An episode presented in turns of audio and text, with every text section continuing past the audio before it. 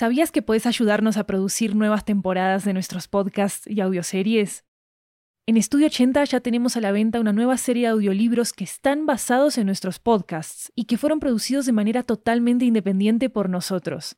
Tenemos audiolibros de muchos géneros, comedia romántica, terror, crímenes reales, comunicación y lingüística, comida, estilo de vida, historias de migración y mucho más. Varios de ellos están disponibles en español, inglés, italiano y francés.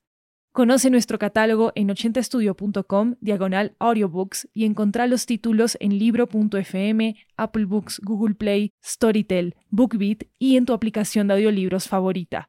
Muchas gracias por tu apoyo.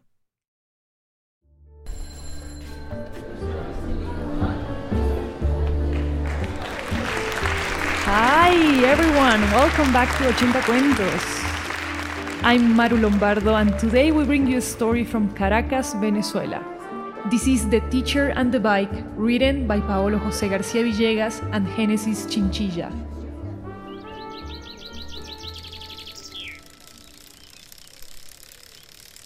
At the foot of the Venezuelan Andes, a young man pedals an old bicycle.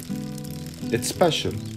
He managed to bring it all the way across the ocean on an airplane one of those family mailings that haven't passed through these lands for years.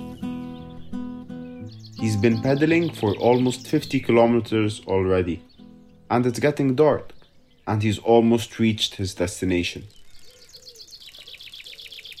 He climbs up the mountain road, sees the stores that have been closed, abandoned, boarded up for years, passes by candles that are lit in front of the doors to light up among the neighbors. Some people cough at the side of the road. They are not yet accustomed to the thick smoke of burnt wood used for cooking in the streets. Their lungs are tired. They're old. Many young people fled years ago in search of better living conditions. The few who have remained struggle to sustain their precautious relationships. There's no infrastructure here, no more public transportation. No more electronic messages. There's almost no communication. The virus has taken everything.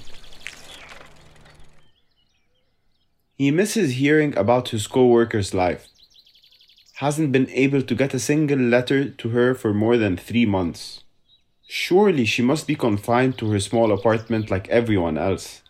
So he keeps pedaling, Imagine she's sick of listening to her neighbors play dominoes all day. When he reaches one of the highest points on the road, he stops. On the landing, several military personnel hover at the entrance to a gated community ahead. He looks up at the sky, tries to remember the last airplane he saw pass, but he can't. He takes a deep breath. And so, he grabs the handlebars and decides to go down there. He descends the dirt road, begs with all his might to avoid the eyes of the military. For a moment, he concentrates his attention on the road until he stops at the base of the mountain. An intense light dims his vision, a light coming from the headlights of a military truck.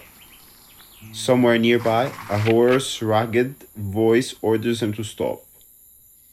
He understands the imminent risks to his adventures have gotten out of control, so he starts pedaling for his life and flees. After a few meters, he manages to lose himself in the darkness of the night. He's also overcome by fatigue, so he decides to drag his bicycle along. He finally arrives at the familiar door, knocks on it desperately. Despite all the tension at that moment, he smiles. He's in the house of an old elementary school teacher. This elderly man was his first teacher in life. This elderly man is the only friend he has left from childhood.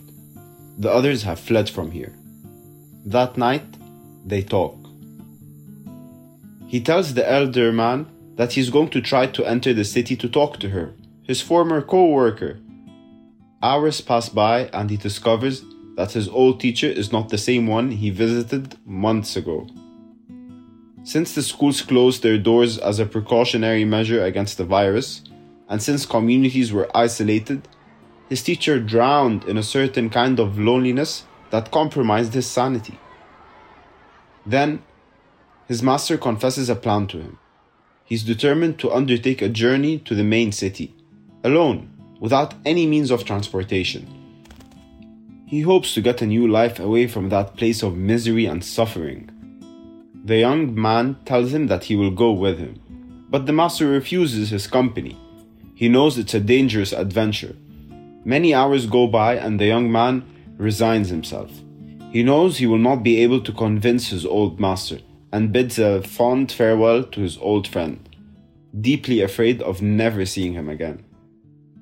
Before taking the road back, he remembers that on his journey, the old master will have to pass through the community where he lives. So he takes pencil and paper and begins to write a letter. He traces each letter between memories before they get lost somewhere. In the end, he's left with a text that fills the entire page, which he folds and signs with his name.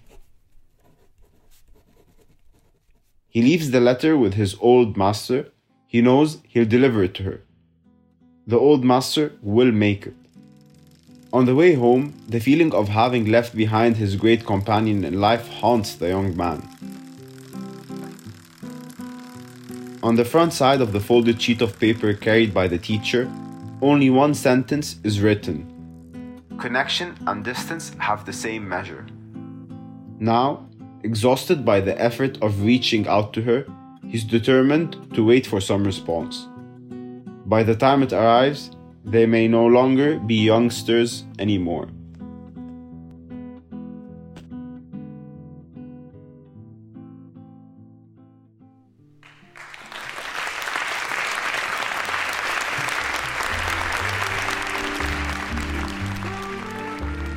Don't forget to check out the Spanish version of this episode, La Bicicleta y el Maestro. You can find it in 80 Cuentos feed as well.